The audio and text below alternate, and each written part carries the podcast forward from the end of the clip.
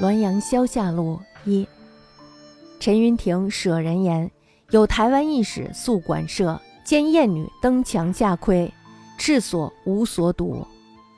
据这个陈云亭陈公子说，有一位台湾的义使呢，住在驿站的房舍里。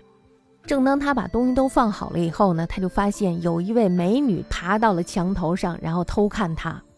义使呢，这时候非常的生气，于是呢，他大喝一声。接着呢，就走过去寻找这位美女。可是呢，当他走到那儿的时候，发现那儿根本没有人。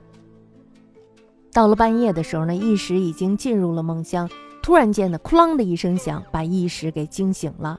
义使定睛一看，发现自己的枕边上有一片瓦片。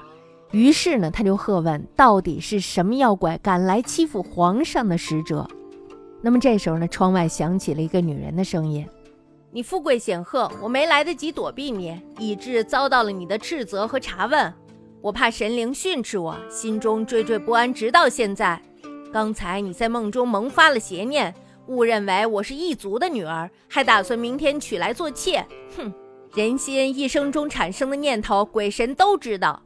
你的邪念招来了我这个邪鬼，神不能因此而归咎于我，所以我扔瓦片报复你。你恼火什么呢？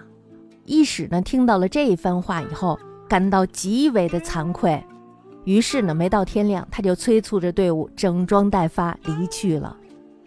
读完这个故事呢，我忽然觉得这个心中有神明其实挺累人的。大家想做个梦都能被窥探，也就说呢，你时时刻刻、分分秒秒都要想着举头三尺有神明。我觉得就俩字儿，心累。